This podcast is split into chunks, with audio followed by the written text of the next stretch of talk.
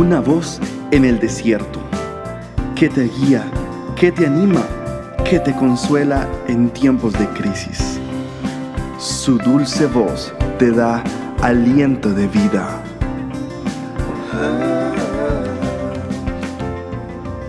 Red de Mujeres Embajadoras.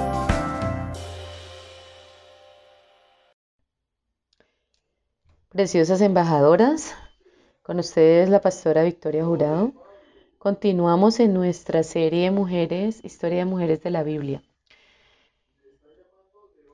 Llegó un momento en Génesis 23.2 donde nos relatan eh, el fallecimiento de Sara, esta hermosa mujer de Dios, patriarca también, mujer maravillosa, que cumplió su propósito, vivió al lado de su esposo muchos años y alcanzó esas promesas de ser madre de multitudes. Te preguntarás y dirás, bueno, ¿y qué ocurrió después? Ocurre después que nos deja una gran enseñanza. ¿Cómo nos preparamos nosotros para la partida de un ser querido?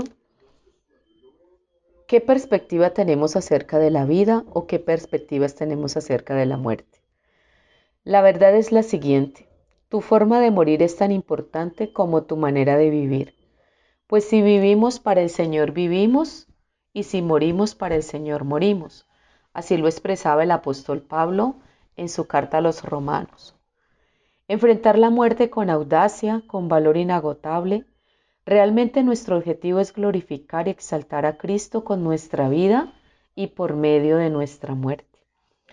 En pocas palabras, que nuestra vida tenga un propósito siempre, que alcancemos el diseño que Dios nos ha trazado a cada una de nosotras y que nuestra muerte también pueda glorificar el nombre de nuestro Padre Celestial. Verdad 2. Tu perspectiva de la muerte es importante, querida amiga, querida embajadora.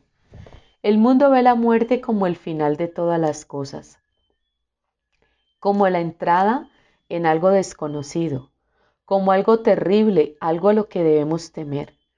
Pero para el pueblo del Señor, para los hijos amados de Dios, el morir es ganancia. Lo expresa el apóstol Pablo en su carta a los filipenses. Como alguien también destacó, Dios nos despoja de todo para darnos todo. El morir es ganancia. Un creyente que muere en este mundo es despojado de lo terrenal y de, su vestidura corpórea, mas su espíritu no muere, su espíritu vive eternamente. Verdad 3. Tu definición de la muerte es importante. En Filipenses 1:23 Pablo describe la muerte como el deseo de partir y estar en casa, estar en el hogar con nuestro Padre Celestial. Se usa la imagen también de continuar nuestro viaje, porque cada día nos acercamos más a esa estatura perfecta del varón perfecto que es Cristo.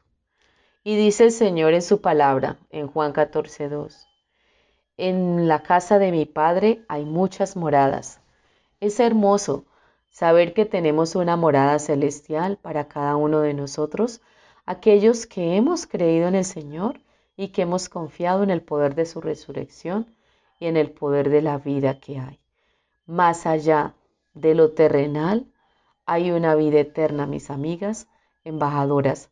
Bendiciones para todas. Dios me les bendiga, Dios me les guarde Pueden ubicarnos en nuestra website embajadoras.org y en nuestras redes sociales como Red de Mujeres Embajadoras. Bendiciones.